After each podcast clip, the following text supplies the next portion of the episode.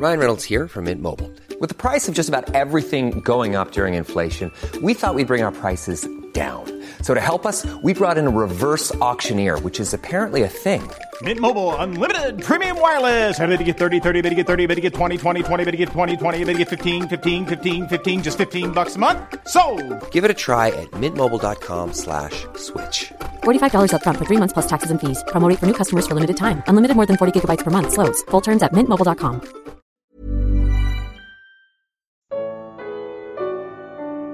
Deus responde todas as orações. Evangelho de Mateus, capítulo 11. Comentário de Mari Persona.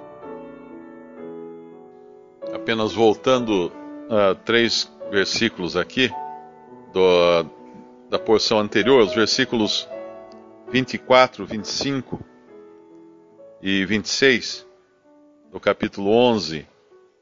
ah, nós vimos a semana passada sobre essa, essa oração de, de erguer o monte lançar-se ao, ao mar e, e de como depois isso aqui vai, inclusive, ser, ser feito por aqueles durante a grande tribulação que irão orar a Deus e Deus vai responder também, vai cuidar deles, vai, vai abalar a terra, vai fazer muitas coisas atendendo às orações daqueles que irão passar pela grande tribulação, que serão os judeus, o remanescente ah, de judeus fiéis. Ah, mas aqui tem um versículo que às vezes pode confundir, que é o 24. Por isso vos digo que tudo o que pedirdes orando, crede que o recebereis e tê-lo-eis. E muita gente faz confusão com esse versículo, e aí pede uma Ferrari, pede um, um helicóptero, pede para viver sem trabalhar, pede qualquer coisa, achando que Deus vai então atendê-lo.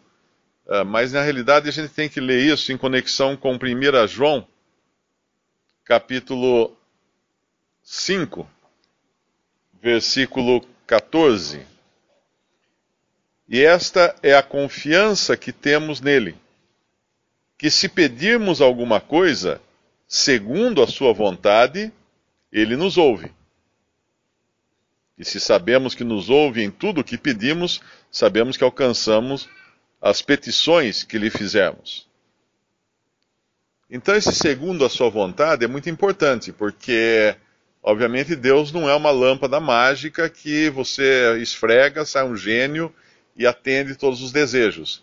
Deus é um Deus que tem ordem, ele, ele atende as orações, mas é segundo a sua vontade.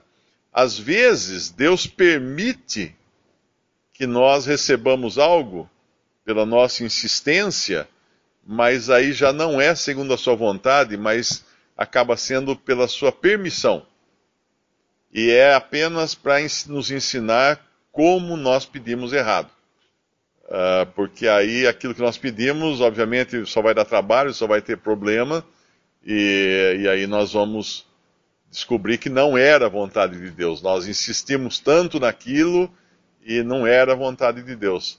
Uh, eu, eu, sempre lembro um irmão, uma vez nos Estados Unidos, me contou que havia lá um, um irmão que, quando nasceu o filho dele, o filho, o bebezinho, era muito doente, muito doente, e ele e a esposa oravam insistentemente que Deus pudesse curar a criança, que e a criança ia morrer, não tinha o que fazer.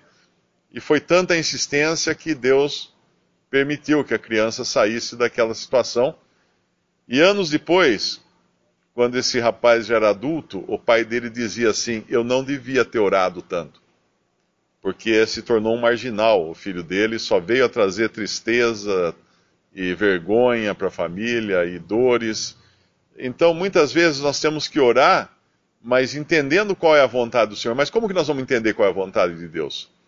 Uh, eu, quando, quando eu era garoto, eu, eu sabia até onde eu podia pedir as coisas para meu pai. Então, se tinha um menino rico que pedia um, sei lá, um carro, alguma coisa, eu sabia que não adiantava eu pedir, porque meu pai não ia ter condições de dar um carro, alguma coisa assim. Então, eu tinha que pedir dentro do, da, das condições e da, e da situação daquele momento. Então, era importante que para isso eu conhecesse meu pai.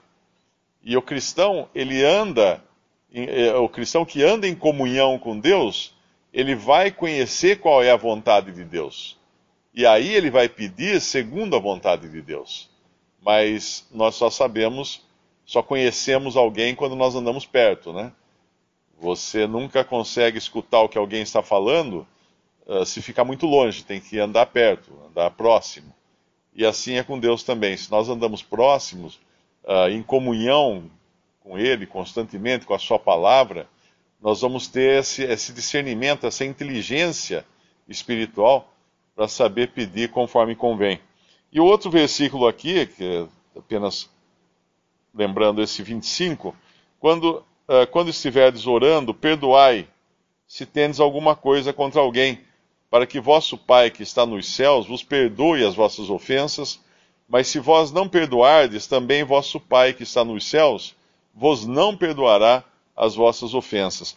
Isso aqui eu entendo que pode ser, pode ser interpretado de duas maneiras, porque nós sabemos que o cristão, quando ele creu no Senhor Jesus, ele foi perdoado de todos os seus pecados. Tanto é que nós não encontramos, a partir de Atos, um convertido pedindo perdão. Aqui ainda é o Evangelho, ainda é uma, uma época antes da consumação da morte de Cristo, do sacrifício de Cristo na cruz. E esse perdão também pode ser um outro tipo de perdão, né? Porque a Bíblia, nós encontramos dois tipos de perdão na Bíblia. Nós encontramos o perdão administrativo, vamos, vamos chamar assim, e o perdão judicial. Quando Deus nos perdoa de todos os nossos pecados, no momento que nós cremos em Cristo, nós estamos totalmente perdoados porque os nossos pecados foram todos lançados na cruz do Calvário. A partir daí, nós só precisamos confessar os nossos pecados, porque lá em 1 João ensina que uh, nós confessamos os nossos pecados, temos um advogado perante o Pai, o qual é, é, é fiel e justo para nos perdoar os pecados. Então, esse perdão nós já temos. Ele está disponível para o crente. O que nós fazemos é confessar quando nós pecamos. Mas aqui é um perdão de uns para com os outros. É um perdão administrativo, um perdão, uh, vamos dizer assim, na horizontal. E é como, por exemplo, quando a Assembleia, um irmão que cai em pecado e é, é colocado fora de comunhão, em disciplina, depois disso ele, ele se arrepende, ele uh, fica entristecido, ele mostra, dá provas de arrependimento, aí a Assembleia o restaura. Essa é uma forma também dele estar sendo perdoado, mas não diante de Deus, porque o perdão de Deus ele já tinha quando creu em Cristo, mas um perdão administrativo. Então, esse é o perdão horizontal, quando eu perdoo o meu irmão, e, e obviamente eu tenho benefícios quando eu faço isso. Eu não sei se algum irmão poderia explicar melhor do que eu isso daí. Talvez um versículo que ajude nisso é Colossenses 3. Colossenses 3, versículo uh, eh, 13. Suportando-vos uns aos outros e perdoando-vos uns aos outros, se algum tiver queixa contra outro, assim como Cristo vos perdoou, assim fazei vós também. Então, esse perdão que nós uh, praticamos por termos sido perdoados, não para sermos perdoados, mas por termos sido perdoados. É diferente da lei, quando era uma relação de causa e efeito. Eu precisava perdoar para ser perdoado. E agora nós fomos perdoados de todos os nossos pecados. E porque fomos perdoados, nós perdoamos não para receber alguma coisa em troca, mas porque nós já temos esse perdão.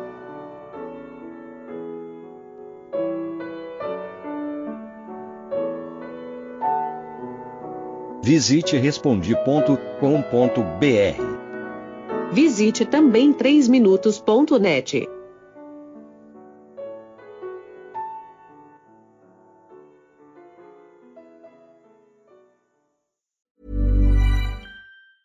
Ever catch yourself eating the same flavorless dinner three days in a row? Dreaming of something better? Well, HelloFresh is your guilt-free dream come true, baby. It's me, Kiki Palmer. Let's wake up those taste buds with hot, juicy pecan-crusted chicken or garlic butter shrimp scampi. Mm. Hello Fresh. Stop dreaming of all the delicious possibilities and dig in at HelloFresh.com. Let's get this dinner party started.